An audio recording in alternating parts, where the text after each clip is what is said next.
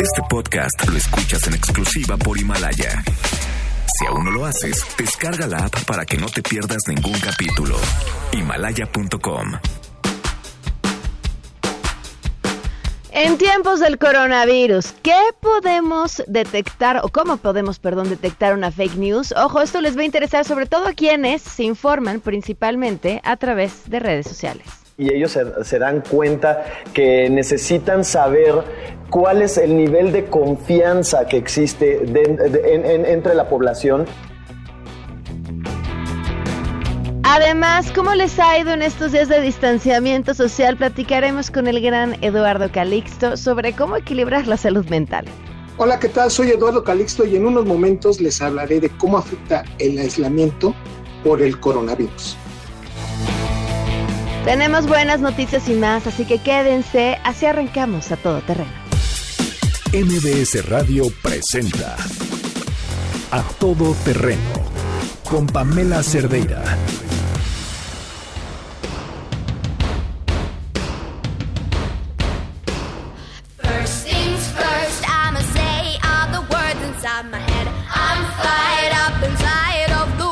Things all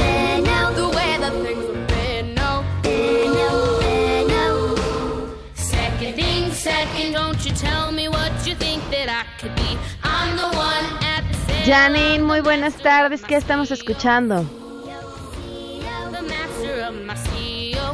Hola Pam, muy buenas tardes. Estamos escuchando eh, esto que se llama Believe de Imagine Dragons en una versión eh, de un coro infantil. Ah, wow, ok, qué interesante. ¿Qué propuestas para hoy? ¿Que tendrían lo que quieren escuchar? Pues que sigan, seguimos en nuestra semana de canciones para levantar el ánimo, para bailar y para sentirnos bien. Me parece muy bien, Janine. Arroba Janine MB eh, para que le manden sus propuestas. Gracias, Jan. Gracias.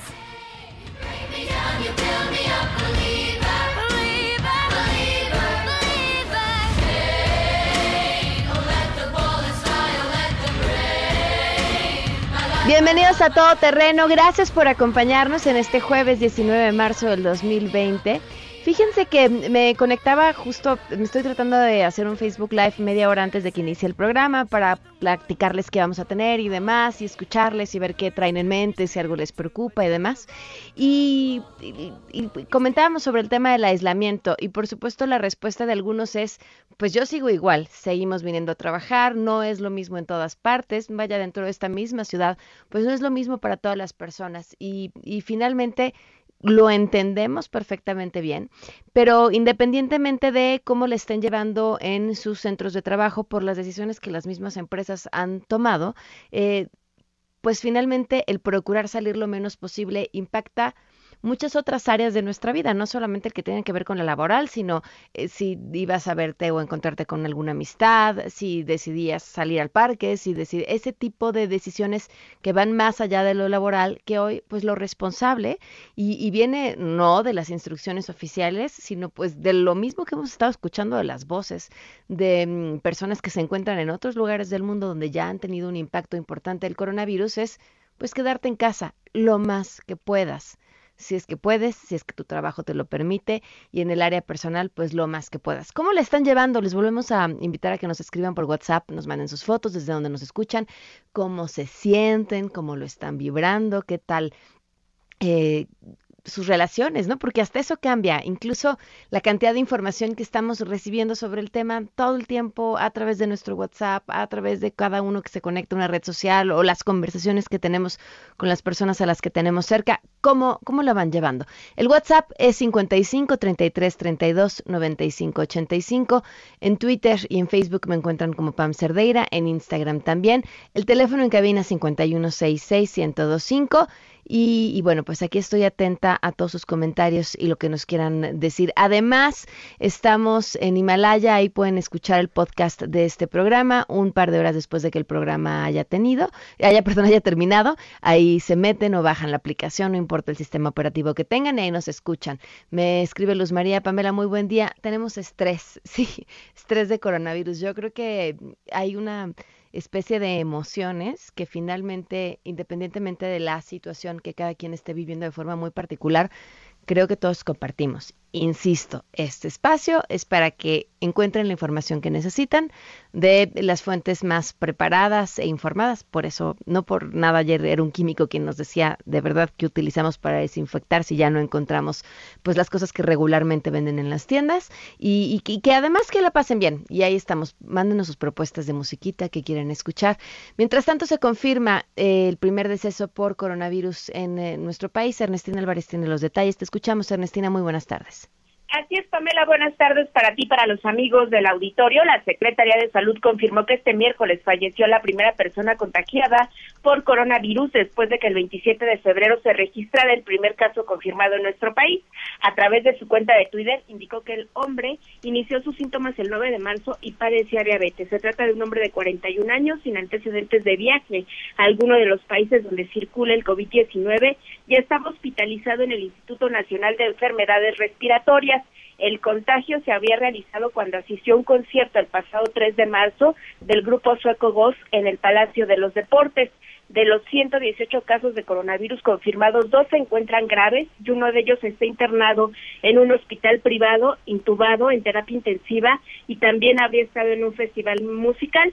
En la conferencia de prensa, José Luis Salomía, director de epidemiología y también vocero del coronavirus en México, desconocía la muerte de alguna persona por COVID-19. Esto ocurrió ayer a las 19 horas y señaló que la información que ellos dan a conocer justo a esta hora es la que realizan de un corte informativo a las 13 horas. Vamos a escucharlo. El corte para la presentación del día de hoy se realizó a la una de la tarde. Habíamos comentado ya en ocasiones anteriores que pueden haber muchos casos sospechosos o inclusive casos confirmados que en su momento se van sumando en el transcurso de la tarde. Verificamos la información para en su momento tenerla. Hasta el corte de la una no teníamos notificada ninguna defunción que tuviera un diagnóstico confirmatorio de, de COVID-19, pero como le digo, esta información es, es muy dinámica. ¿no? Mientras nosotros estamos en este momento en la conferencia, se están confirmando casos, están llegando personas. Dos horas y media después, a través de su cuenta de Twitter, la Secretaría de Salud pues confirmó precisamente este fallecimiento. En esta conferencia también indicaron que a partir de este jueves van a repartir 120 mil reacciones para diagnosticar a 35 mil personas por COVID-19, porque hasta el momento solo han hecho un poco más de mil tamizajes. También la Secretaría de Salud analiza 314 casos sospechosos de coronavirus y explicó que prevén que sea la primera semana de abril cuando se llega a la fase 2 y aumente la curva de contagios. Pamela, hasta aquí la información. Gracias, Ernestina. Muy buenas tardes. Buenas tardes. Tenemos buenas noticias.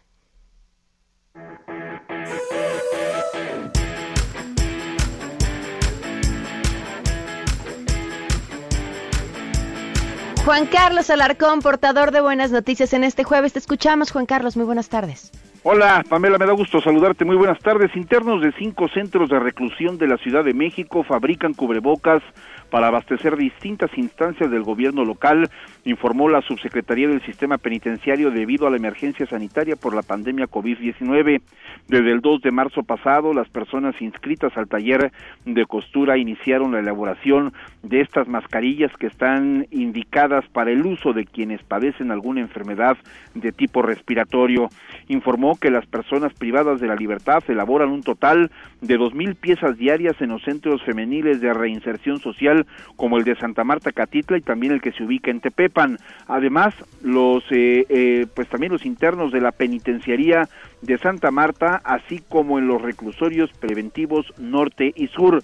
Esta acción forma parte del programa Hazme Valer productos penitenciarios, por lo que los materiales que se utilizan son de calidad y cuentan con estándares establecidos para cubrebocas. En su elaboración se emplea tela de propileno, antibacterial, hilo de 100% eh, por ciento poliéster y son empaquetados en bolsas biodegradables de policeda, así es que los internos, pues prácticamente de todos los reclusorios de la ciudad, hombres y mujeres, están a la tarea de la fabricación de estas piezas importantes, sobre todo para este momento de emergencia sanitaria en México y buena parte del mundo. Y es el reporte Gracias. que tengo. Gracias, Juan Carlos. Muy buenas tardes. Buenas tardes.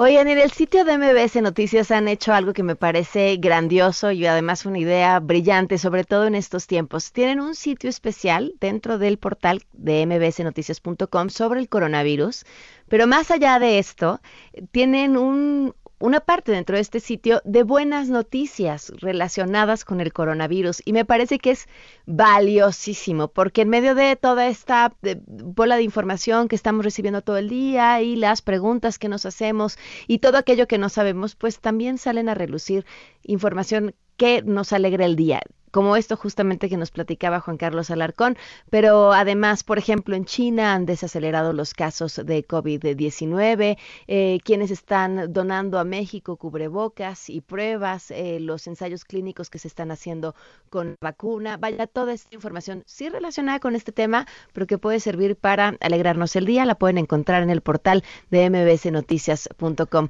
Gracias a Leti que nos manda su fotografía, está trabajando desde casa y es costurera, también Claudia yo nunca había hecho home office, me siento súper extraña, sí sigo trabajando, pero es muy raro no estar con mis compañeros.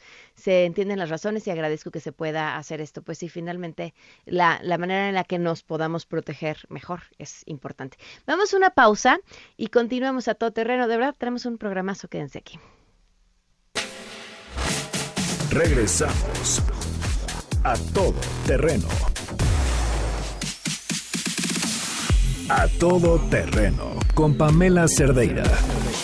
Continuamos.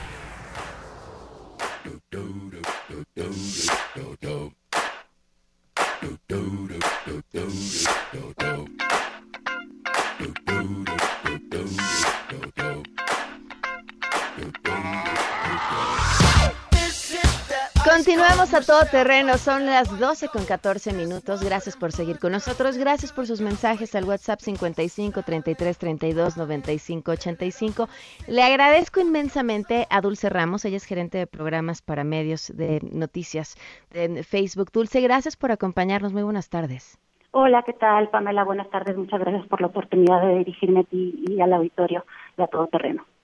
Oye, Dulce, pues finalmente la forma en la que hoy estamos conectados más que nunca puede ser, es como la historia del martillo, ¿no? Podemos utilizarlo para construir cosas maravillosas, pero también podemos utilizarlo para destruir. Y en este ámbito, el de la destrucción, creo que es en donde caben toda la información falsa que, pues, presas del pánico, del pues no sé si sea cierto, pero mejor por si las dudas lo envío, eh, nos terminamos todos convirtiendo en, en, en cómplices de estar haciéndole perder el tiempo a la gente leyendo cosas que no son ciertas, pero también podemos eh, provocar angustia y miedo en situaciones en las que es absolutamente innecesario. ¿Cómo lo detectamos, Dulce, y qué podemos hacer? Tienes toda la razón, Pamela. Te agradezco muchísimo esta oportunidad. Eh, el momento, definitivamente, como los que estamos viendo ahora, en el que las personas están buscando información confiable, eh, mantenerse bien informados, ayudar a la comunidad es prioridad para nosotros en Facebook. En Facebook hemos emprendido acciones para combatir la desinformación. No nada más hoy, Pamela, son esfuerzos que están eh, todo el tiempo, eh, todo el tiempo, digamos, continuos. Eh, sin embargo, reconocemos que en momentos como este es todavía más importante y definitivamente por eso queremos que conozcan algunos pasos a seguir para identificar desinformación, pero sobre todo, Pamela, ayudarnos a detener su propagación. La a ver, comunidad, Facebook lo hace la comunidad. Entonces, definitivamente el mensaje que tengo hoy para ti, para la audiencia, es eh, compartirles cómo podemos detener la propagación, la viralización de estas noticias. Yo te quiero invitar a ti y a todo tu auditorio, si en este momento tú tienes tu teléfono a la mano, a que abra la aplicación de Facebook y vamos haciendo eh, esta simulación de reporte eh, paso por paso contigo y con tu auditorio. Yo también tengo mi teléfono aquí a la mano. Una vez que abrimos la aplicación de Facebook, si ustedes pueden ver en cualquier post, en cualquier publicación que hayan hecho sus amigos, las páginas que siguen, los grupos, eh, en la esquina superior derecha hay tres puntitos. Hay que dar clic a esos tres puntitos y aparecen varias opciones. Eh, esconder post, eh, dejar de seguir a una persona y hay otra flechita que dice ver más. Y en ese ver más hay una opción que dice eh, pedir ayuda o reportar una publicación. Si damos clic ahí, van a aparecer distintas opciones, como eh, reportar el contenido porque contiene desnudez, porque contiene violencia, porque contiene acoso y alguna serie de opciones que van contra las normas comunitarias de Facebook, que nos ayudan a mantener una buena experiencia en la plataforma. Entre esas opciones está noticias falsas. Eh, yo en este momento estoy viendo un post que es de quien me dio en adopción a mi perrito, entonces no voy a apretar noticias falsas porque lo estaría reportando eh, injustamente. Pero ahí es, Yo estoy es viendo un post de mi hija adolescente. ¿Puedo reportarla? Por favor, no. ¿Podemos bloquear su cuenta? no es cierto. No, por favor. Eh, bueno, ahí puede eh, tu auditorio, tú, cualquiera que nos esté escuchando, reportar noticias falsas. Como digo, la comunidad hace Facebook, entonces los reportes nos ayudan muchísimo. Ahora explico, Pamela, si me permites, qué pasa cuando llega este reporte. Nosotros trabajamos con un grupo eh, de verificadores independientes, medios de comunicación y periodistas que tienen una certificación específica de una red internacional de chequeo de datos. Eh, con estos eh, con estas señales, una vez que llegan estos reportes, que una publicación está llena de estos reportes, llega a estas organizaciones eh, de verificación. Facebook no pretende ser árbitro de la verdad, Facebook no dice que es verdad, que es mentira, llega a estos verificadores. En México trabajamos con eh, la agencia eh, AFP y con Animal Político y ellos revisan el contenido y eventualmente lo califican como cierto, como falso, etcétera. Pero al realizar estos senci- sencillos pasos, pues nos ayudan muchísimo a que Facebook siga siendo un lugar seguro para todos. ¿De qué otra manera nos pueden ayudar? Yo creo que aquí hay consejos que seguramente muchos, eh, muchos en tu audiencia ya conocen. Dudar de los títulos. Todos los títulos llamativos, escritos en letras mayúsculas, con signos de exclamación, con palabras poco creíbles, aguas. Yo les aconsejo que duden y que se lo tomen eh, con mucha calma. Ojo, por ejemplo, también a las URLs. Eh, Si uno, por ejemplo, ve eh, la página de, voy a poner, eh, por ejemplo, MBS Noticias, ¿no? Eh, El URL de MB Noti- MBS Noticias, de pronto pueden poner por ahí MBS Noticias y una S adicional, haciendo pasar una página eh, legítima, bueno, ilegítima por legítima. Entonces, mucho Claro. ojo, eh, un número cambiado por una letra, una I cambiada por una L, mucho cuidado eh, con los nombres de las URLs que comparten. Y bueno, cuando una información es cierta, eh, tú lo sabes al ser periodista, eh, Pam, suele aparecer en mucho más de un medio de comunicación. Claro. Entonces, vemos una noticia a buscarla en otro medio, a comparar, a contrastar fuentes para así compartir únicamente lo que es lo que es verdad. Aguas a las fotos, eh, atención a las fechas. A veces viralizamos cosas que pasaron hace mucho tiempo, eh, que ya se demostró que no son verdad. Eh, y también, por supuesto, cuidado con las bromas, ¿no? Eh, en una democracia, en un sistema eh, de, de- libertad de expresión sano, eh, eh, debe haber humor para la sátira, para, perdón, debe haber lugar para el humor, para la Claro, sátira. claro. Y a veces pasa eh, que por compartir rápidamente no nos damos cuenta de que una noticia es una broma y, y contribuimos a la desinformación. Sí, sí, eso ha pasado muchísimo. Sitios como el de Forma, por ejemplo, ¿no? Que han sido eh, muchas veces, en, en- en notas además muy bien escritas y muy divertidas, tomadas en serio por gente que pues no se da cuenta que se trata de un sitio que se dedica justamente a eso, a, a sátiras. Oye, ¿qué hacen? Me, me surgió la duda mientras te escuchaba sobre la forma que tienen de actuar. ¿Qué hacen, por ejemplo, con, con los sitios y, y- y que difunden teorías de la conspiración? ¿Cómo los toman? Claro, claro, todo eso estaría, eh, estaría dentro de las noticias falsas, ¿no? Eh, Ok. como te, como te cuento, nosotros nos valemos de distintas señales para pasarle a estos verificadores de contenido independientes, eh, ofrecerles una serie de contenidos que pueden ser posiblemente falsos. Una vez que esos eh, contenidos llegan, digamos, a esa cola, a ese sistema donde los eh, verificadores ven todos estos contenidos que pueden ser falsos, ellos eh, son completamente eh, independientes para decir a esta información en específico le voy a dedicar mi tiempo y mis recursos para verificarla, pensando en que si se deja sin verificar va a tener un impacto real en la democracia, en la toma de decisiones, Claro. en tener una ciudadanía informada. Y entonces, una vez que, eh, digamos, estos verificadores es, eh, califican una noticia como falsa, lo que ocurre es que esa noticia Pam, se reduce en promedio su distribución 80%. Es prácticamente imposible que una persona pueda ver esa página. Entonces, ¿Cómo logran hacemos- esa de- reducción de la distribución de la noticia? ¿La, la eliminan o, o simplemente trabajan con el algoritmo para que le aparezca a menos personas? Exacto, exacto. Eh, digamos, el algoritmo hace que esa página, que ese contenido, perdón, aparezca muchísimo menos. ¿Por qué no eliminamos las noticias falsas? Esta es una pregunta que nos hacen mucho, Pam. Eh, no las eliminamos por, bueno, hay varias razones, pero una que me parece fundamental para este contexto y para tu audiencia es, si Facebook elimina una noticia falsa y yo ya la vi y de pronto desaparece, quizá me quede con la idea de que, eh, te doy un ejemplo, de que el ajo cura el coronavirus, por así decirlo, ¿no? Entonces, si lo si quitan esa si quitamos esa esa noticia, me voy a quedar quizás con la idea de que es cierto.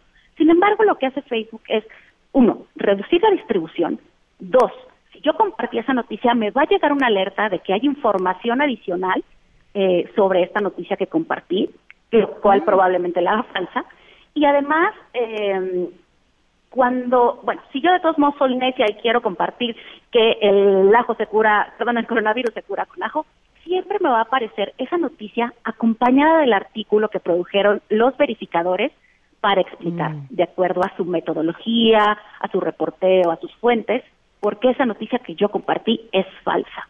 Entonces, esto es parte de nuestro programa eh, de verificación independiente que está activo en México desde, desde 2018. Como te decía, nos tomamos muy en serio el, eh, el tener un ecosistema eh, sano de noticias que le sirva a la gente para estar mejor informada y mejor conectada. ¿Cuánto tiempo tardan de que alguien pone un reporte en promedio a que esta noticia es verificada y sucede esta baja de distribución y la, y la nota que explica cómo fue verificada? Claro. Mira, hace falta un solo reporte eh, para que eh, se revise ese, para, para que se encole ese contenido, para que se meta ese contenido entre eh, las, eh, las opciones de contenido que tienen los verificadores. Sin embargo, ¿en, qué momento es verificada? ¿En qué momento lo toman los verificadores para eh, actuar sobre ella? Esto es responsabilidad únicamente de los verificadores. Eh, ellos actúan con toda libertad editorial para, eh, digamos, priorizar a qué le van a entregar su tiempo y sus recursos. Hay una frase eh, por ahí, eh, Pam, que dicen que una mentira eh, viaja por el mundo cuando la verdad apenas está atando los zapatos. Y estamos conscientes de que verificar eh, si algo es verdad o es mentira toma tiempo.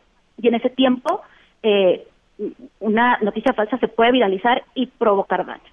Sin embargo, eh, lo que sí quiero eh, comentarte, como lo decía hace un momento, es que Facebook no pretende ser árbitro de la verdad, no creemos que sea el rol de una compañía tecnológica decir que es verdad y que es mentira, y por eso recurrimos a los expertos, a los periodistas que saben hacer verificación, a los medios de comunicación que tienen metodologías transparentes, rigurosas, eh, que todo mundo los puede chequear, porque eso es muy importante, el paso a paso que un reportero toma para decir esto es falso esté público, para que cualquiera pueda verificar al verificador. Entonces, eh, eso, como te decía, esto es, eh, digamos, la prioridad es de los fact-checkers, de los verificadores, no de. Facebook. Eh, sin embargo, sí les pedimos que se enfoquen en la información que es relevante, viral eh, y sobre todo que se puede probar y mucho más, eh, digamos, eh, en, en prioridad que se verifiquen, que se verifiquen, que se eh, concentren en aquella información que tiene, que puede provocar un daño real si se deja sin verificar. Dulce, ¿han recibido eh, un mayor número de reportes a través de que inició el tema del coronavirus? Yo no tengo las cifras de los reportes específicos. eh, me imagino que son reportes, eh, una cantidad enorme de reportes diarios, eh, Pam, pero la verdad es que, te soy muy honesta, yo No tengo en mi poder el, el número exacto de reportes que hemos recibido a partir de la epidemia de coronavirus. Lo que sí te puedo decir es que desde que la Organización Mundial de la Salud eh, declaró eh, el brote de, de coronavirus como una emergencia de salud en enero, incluso antes de que lo declarara pandemia, eh, pues hemos tomado pasos para asegurar que eh, le damos la información más rigurosa a nuestra comunidad, de tener información dañina, de tener la desinformación y eh, apoyar los esfuerzos de los gobiernos locales y apoyar a los expertos en salud para difundir información verificada. Claro. Pues Dulce, te agradezco enormemente que nos hayas tomado la llamada. Excelentes tips, no solamente de cómo reportar en Facebook, sino de cómo detectar en todo aquello que leamos que finalmente podemos estar leyendo algo que, que es falso. Te agradezco muchísimo que nos hayas acompañado. Muchísimas gracias. Si me permites un último tip, si en el buscador Claro. ponen coronavirus, los va a llevar a la página de la Organización Mundial de la Salud, fuente principal para mantenernos informados de la pandemia. Perfecto. Muchísimas gracias, Dulce. Gracias a ti. Hasta luego. Hasta luego, vamos a una pausa y continuamos a todo terreno. Son las 12 con 27. Por cierto, eh, escribieron preguntando la receta y me imagino que me la preguntaron en Facebook también, así que me imagino muchos están con la duda. La fórmula que nos dio el químico Luis Manuel Guerra para desinfectar, un tercio de glicerina, un tercio de agua, un tercio de alcohol y con eso están. Vamos a una pausa y volvemos.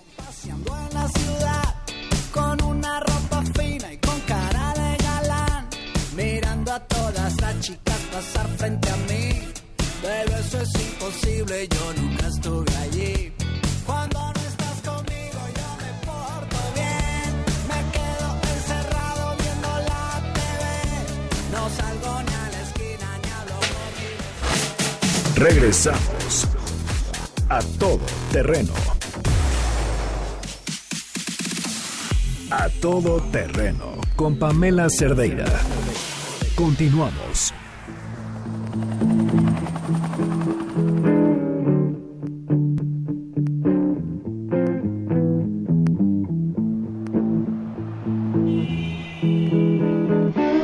Continuamos a todo terreno, gracias por seguir con nosotros. Les recuerdo el número de WhatsApp para que estemos en contacto 55 33 32 95 85. Desde el fin de semana empezamos a seguir una historia de un hombre joven que venía regresando de un viaje en Estados Unidos y que se estaba quejando porque había tenido una serie de síntomas que le hacían sospechar que tenía coronavirus y después de enterarse que la persona con quien había viajado también se encontraba internada y que también tenía los mismos síntomas, eh, se internaron y empezaron a, bueno, él se internó y empezó a recibir una muy mala atención por parte del hospital en el que estaba, un hospital privado. Eh, lo que decía que pues prácticamente o le hacía sentir no había los protocolos adecuados o incluso pues darles la atención necesaria eh, resultaba complicada para el hospital. Decidimos seguir esta historia a lo largo de los días hasta finalmente entender si tenían o no un resultado positivo de la prueba por coronavirus, porque vaya más allá de los números que vamos siguiendo todos los días, pues finalmente esos números están hechos de historias, de personas que llegan al hospital, que tienen unos síntomas, que les van a hacer una prueba, que no saben cuánto van a tardar en la prueba y todo este proceso. Así que esta nota que nos preparó Andrómeda es justamente, bueno, pues parte de lo que hoy todos estamos viviendo, pero con un seguimiento especial a esta historia que empezamos a, a seguir desde el fin de semana. La Dirección General de Epidemiología de la Secretaría de Salud dio a conocer que este miércoles incrementó a 118 casos confirmados con COVID-19. También indicó que existen 314 casos sospechosos. Su titular, José Luis Alomia Segarra, mencionó que se detectó el segundo brote familiar, es decir, familiares directos o intradomiciliarios que se habían contagiado y desarrollado la enfermedad. Subrayó también que continúan en el marco de lo que se ha planteado como el escenario 1. En ese mismo tenor, la noche del miércoles, la Secretaría de Salud informó que falleció la primera persona con coronavirus en el país, en las instalaciones del Instituto Nacional de Enfermedades Respiratorias. De los 118 casos al momento, 24 corresponden a la Ciudad de México, 19 a Nuevo León, Estado de México 10 y un portador, Puebla 9, Yucatán 8, Querétaro 7, Jalisco 6 y un portador, Quintana Roo 6, Guanajuato 4, Durango y San Luis Potosí tres casos por entidad. Sinaloa, Guerrero, Oaxaca, Veracruz, Baja California y Tamaulipas reportan dos por entidad. Sonora, Chihuahua, Chiapas, Aguascalientes, Coahuila, Colima y Tabasco, todos ellos con un caso respectivamente. En conferencia de prensa, el director general de Servicios de Salud Pública de la capital mexicana, Jorge Alfredo Ochoa, explicó que los contagios vinieron de España, Estados Unidos, Italia, Alemania, Francia y Singapur. También destacó que el aeropuerto de la Ciudad de México dispone de 50 personas encargadas de vigilar las 24 horas del día a las más de 90 mil personas que llegan cada día a la capital provenientes de vuelos internacionales, a quienes miden la temperatura con termómetros a distancia. Sin embargo, Eduardo, quien apenas regresó de un viaje a Nueva York, señala que tanto él como su acompañante nunca fueron revisados. Del jueves 12 al domingo 15 de marzo estuvieron internados en el Hospital Ángeles de la Roma, en donde ambos pagaron una suma que ascendió a los 85 mil pesos. Actualmente se encuentran en cuarentena, tomando oseltamivir, fármaco utilizado en el tratamiento de algunos tipos de influenza. Sin embargo, el Hospital Ángeles demoró casi seis días para entregarle los resultados emitidos por el Instituto de Diagnóstico y Referencias Epidemiológicas. Eduardo menciona el día de hoy vía telefónica que el resultado en su caso fue negativo, pero el de su acompañante dio positivo a COVID-19. Hasta el día de ayer, Eduardo comentaba lo siguiente. Los síntomas han ido desapareciendo, me dijeron que me controló la temperatura, paracetamol, me mandaron eh, seguir con el antiviral otros tres días, eh, los etanimir, y esa fue la única indicación que me dieron. Ya los síntomas han disminuido, lo único que tengo es dolor de garganta y me siento un poco cansado. Con información de Andrómeda Martínez para Todo Terreno. Damos una pausa y continuamos a todo terreno.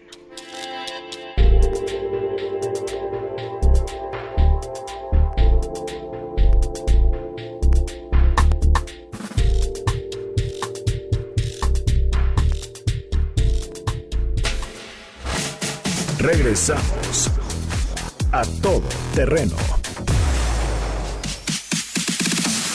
A todo terreno con Pamela Cerdeira. Continuamos.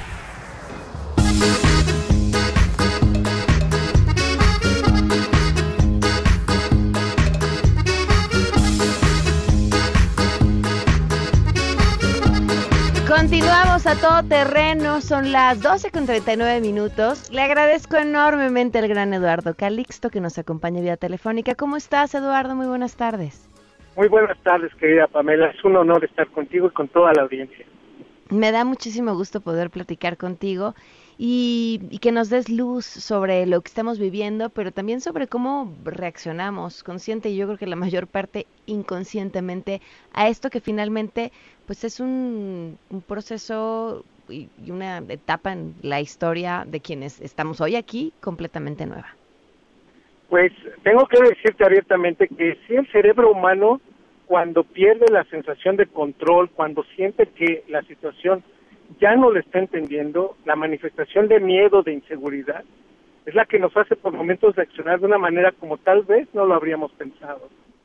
Si el cerebro humano tiene la tendencia o, o, o, o siente que está controlando la situación, este, este proceso, el problema lo puede adaptar más rápido y es parte de lo que nos está sucediendo en este momento tenemos nuestro cerebro humano es un es un cerebro social y al momento en que nos dicen que nos vamos a aislar viene esa esa situación de no control. O sea me están diciendo que me meta que, que a mi casa que no con no conviva.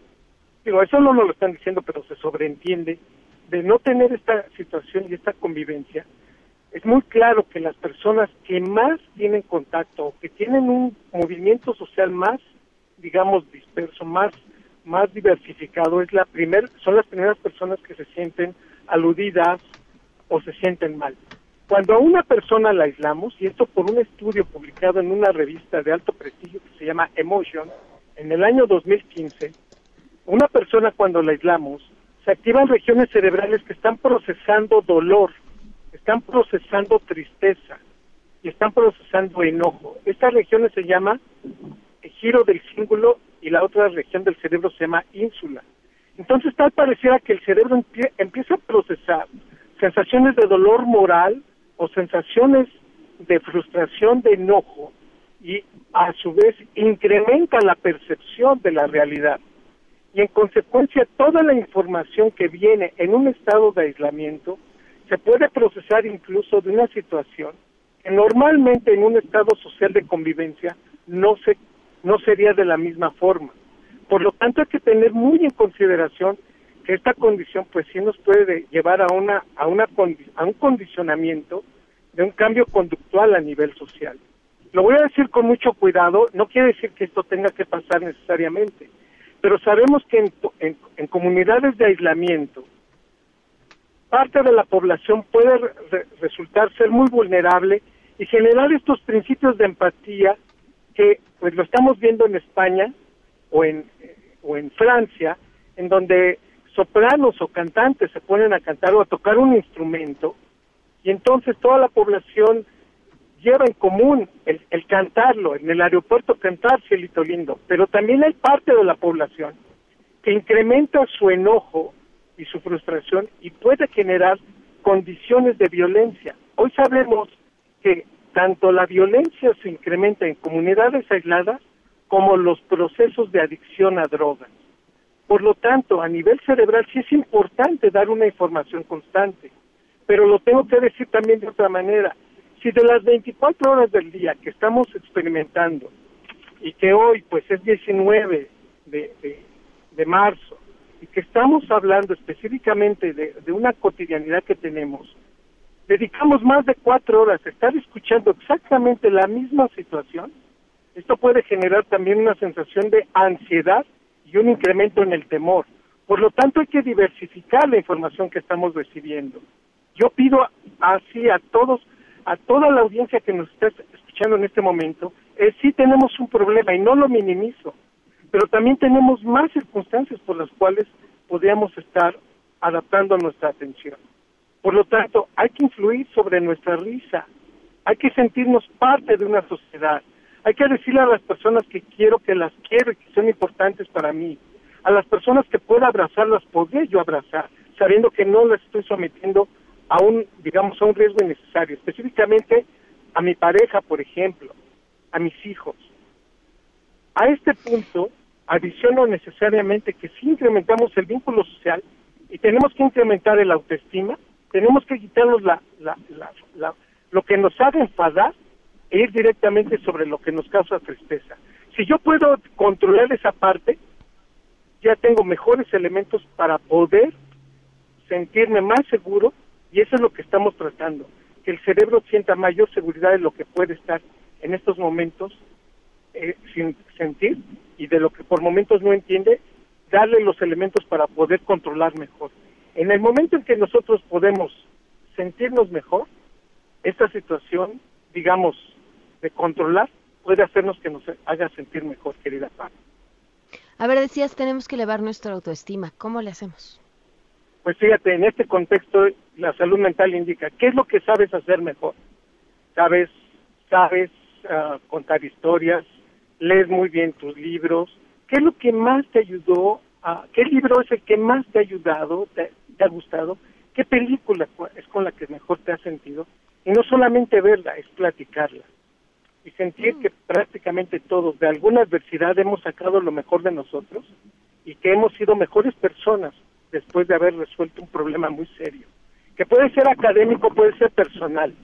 Ante esta situación es vernos a nosotros mismos, tener un diálogo interno de decir, puedo solucionar muchos problemas y el de hoy, sí es cierto, tenemos miedo a que pueda pasar algo, pero el miedo está enfrascado en, en abrazar muchos de nuestros puntos que nos hacen sentir vulnerables.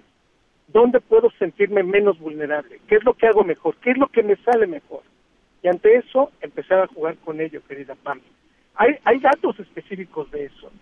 Hay que, además de buscar esta sensación de control, buscar emociones positivas, Pamela. Yo te diría, Pamela, yo, yo me acuerdo la primera vez que te vi. A ti te lo digo personalmente. Yo, Eduardo, te vi y realmente me encantó cómo me sonreíste y lo que platicamos. Me quedó muy claro cómo me dijiste y me diste las buenas tardes en aquella ocasión que te vi. Platicar ese tipo de circunstancias, Pamela, hace que la gente diga, ay, pues yo ya ni me acordaba de eso, fíjate.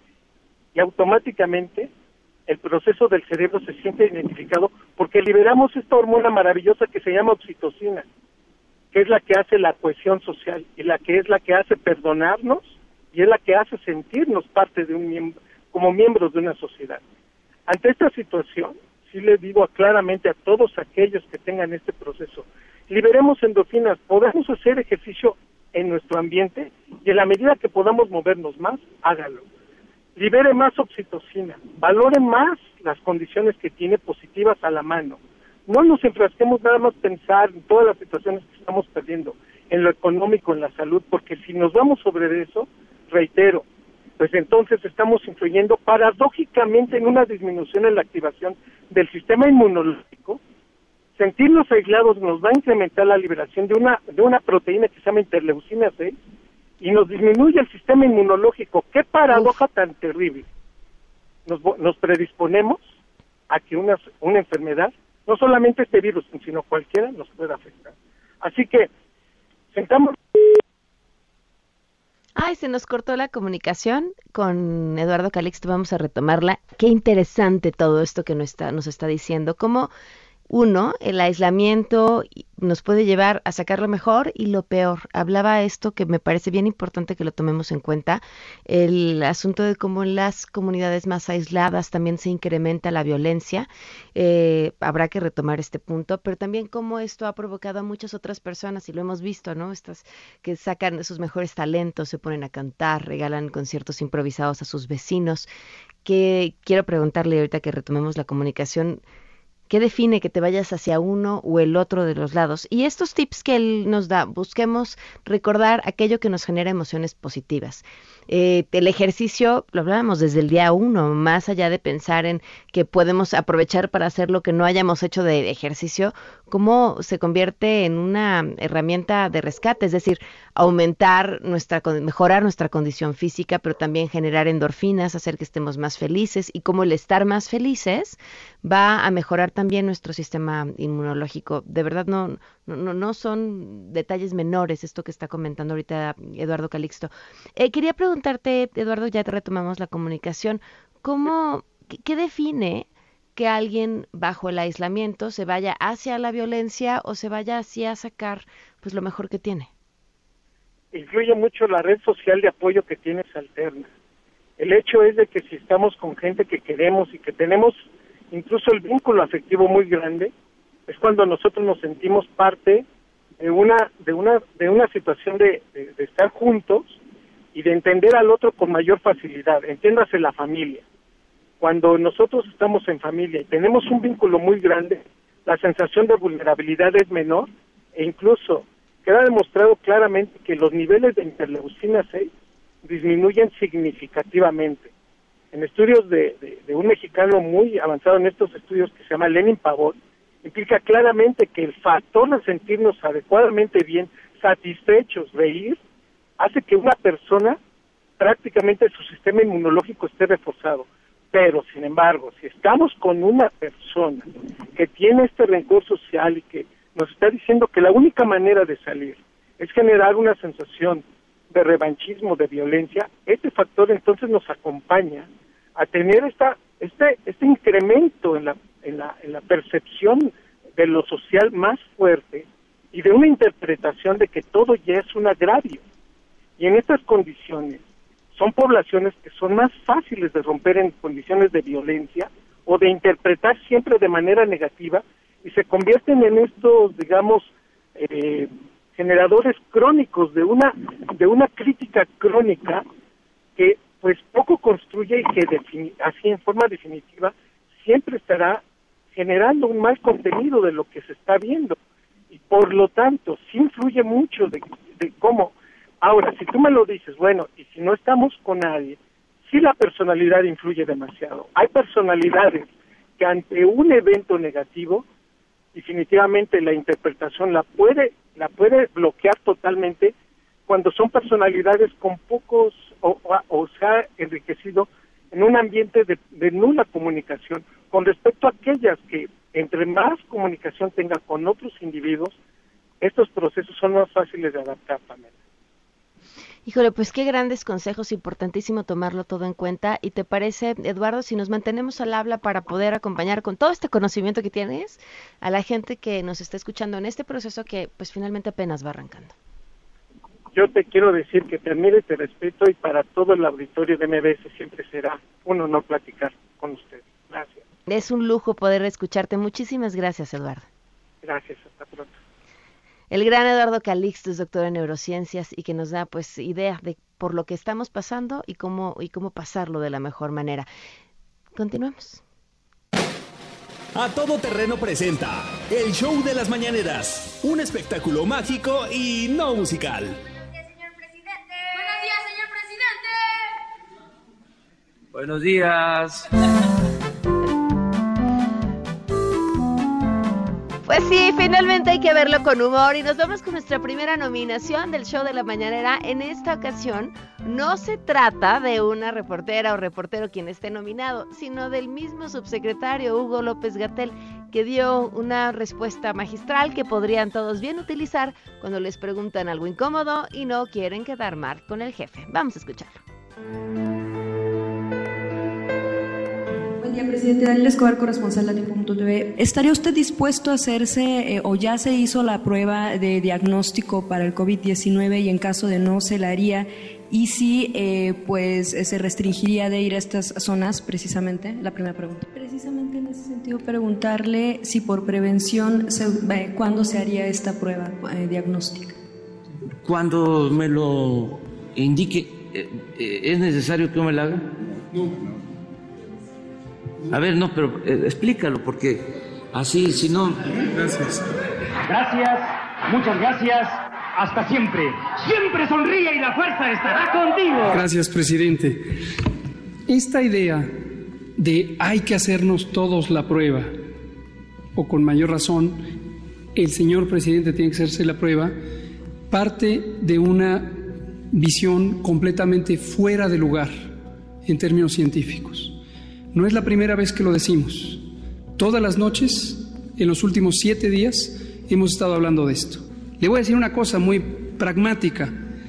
Casi sería mejor que padeciera coronavirus, porque lo más probable es que él, en lo individual, como la mayoría de las personas, se va a recuperar espontáneamente y va a quedar inmune. Y entonces ya nadie tendría esta inquietud sobre él.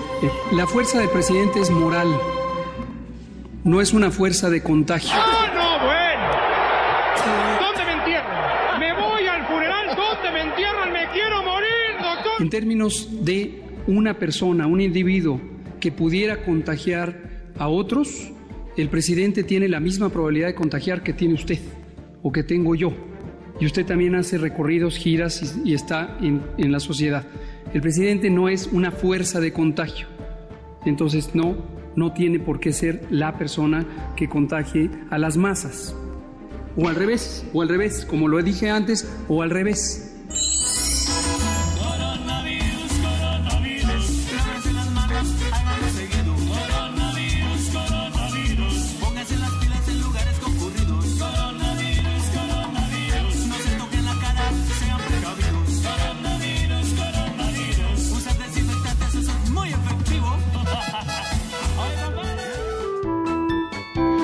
Les voy a regalar un Hugo López Gatel de la suerte para que lo lleven siempre consigo en su cartera y en el momento en el que crean que puedan decir algo que haga molestar a su jefe, utilicen su estampita y le pidan les ilumine, seguramente será muy útil.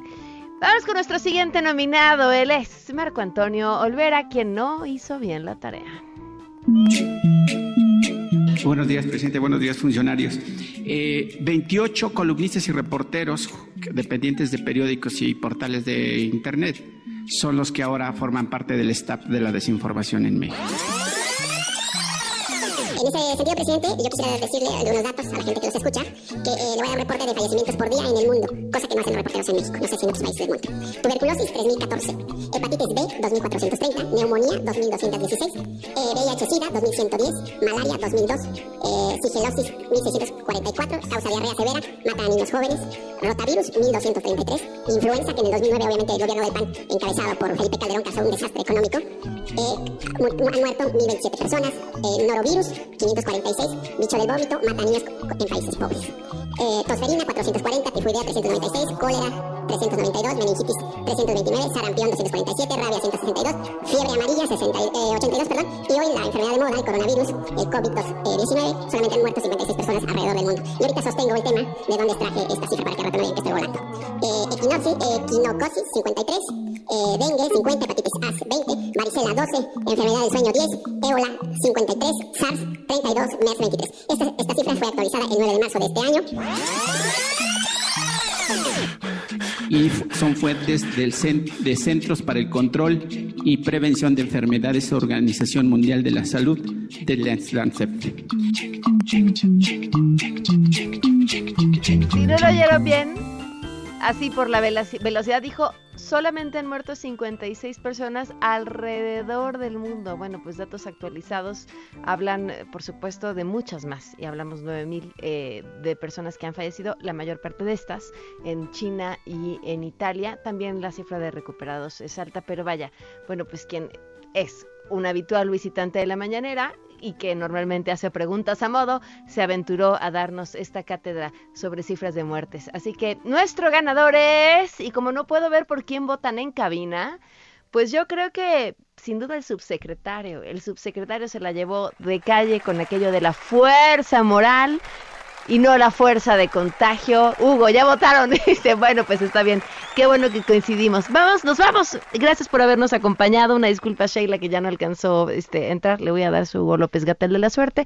Nos vamos, se quedan en mesa para todos. Soy Pamela Cerdeira y mañana, mañana es viernes. MBS Radio presentó A Todo Terreno con Pamela Cerdeira, donde la noticia eres tú. Este podcast lo escuchas en exclusiva por Himalaya. Si aún no lo haces, descarga la app para que no te pierdas ningún capítulo. Himalaya.com